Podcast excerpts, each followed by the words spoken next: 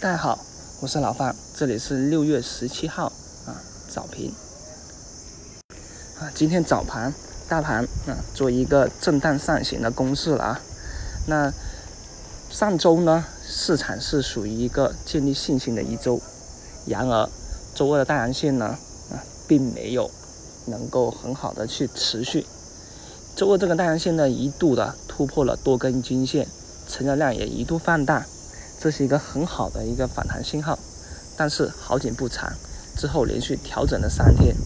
那从回过头来看的行情来看，大阳线没有突破前期高点，所以指数啊，目前来看依然属于一个箱体震荡的结构。那两千八百点的这个一个区区区间性的一个短期底部啊，还有两千九百五十点的一个箱体高点，就是处于这么一个。箱体的整理结构了，那箱体内啊，就属于一种高抛低吸啊，成为一种常态。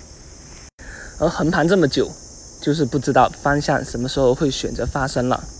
那今天早盘呢，啊，就处于一个什么？处于一个反弹阶段，主要是因为啊，周末其实消息是有，对吧？那还有一个呢，是属于突发性的消息。这个突发性的消息呢，带来了一个板块的反弹，就是医疗板块。这是在昨天晚上啊，新华社抛出了一个啊重磅概念呢，主要是讲屠呦呦团队啊将在啊本月十七号，也就是今天啊，公布一个重大科研的一个突破。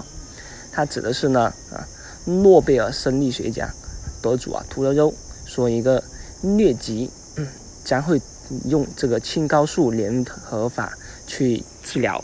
以前呢疟疾是属于无药可治，对吧？人类呢很容易在这面遭遭遇一场浩劫，但是呢，啊，青蒿素研究中心的啊土豪说，有了这个青蒿素，就会有得去解决这个病情，让疟疾虫对其产生抗药体了。所以这呢，就在今天早盘啊，就已经带动了一波啊医疗板块啊这相关概念的一个题材的反弹了。而医疗板块呢，也是一个重头板块，对不对？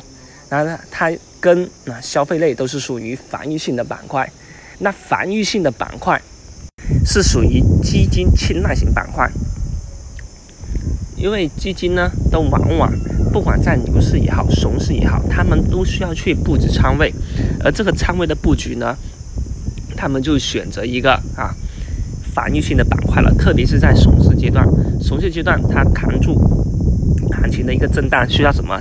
就需要。防御性的板块去维持啊这个行情的一个跌宕起伏，因为防御性板块它的波动不是那么剧烈，所以当这个板块在今天啊得到一个啊消息刺激而反弹的时候，那么大盘今天可以说是没什么风险、没什么问题的。而且我们也讲了，周末基本上没什么坏的消息的话，那今天大概率啊也是有一个啊冲高。去获利离场的这么一个空间跟机会的。另外，周末啊，还有一些消息上面呢，也就是科创板的一个注册制来了，对吧？还有呢，沪伦通开通啊，还有呢，就是央行释放一个劳动性。那当然了，还有本周啊，那个三千亿关税的一个听证会。